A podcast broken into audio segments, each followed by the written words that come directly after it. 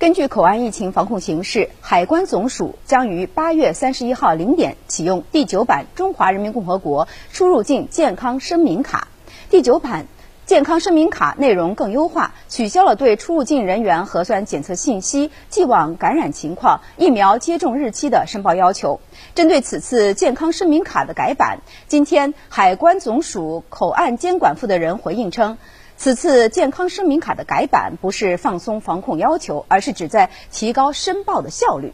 旅客在入境前按照外事部门的要求，需提供核酸检测阴性证明方可登机；在入境的时候需接受海关检疫。因此，入境疫情防控的要求没有实质性的变化。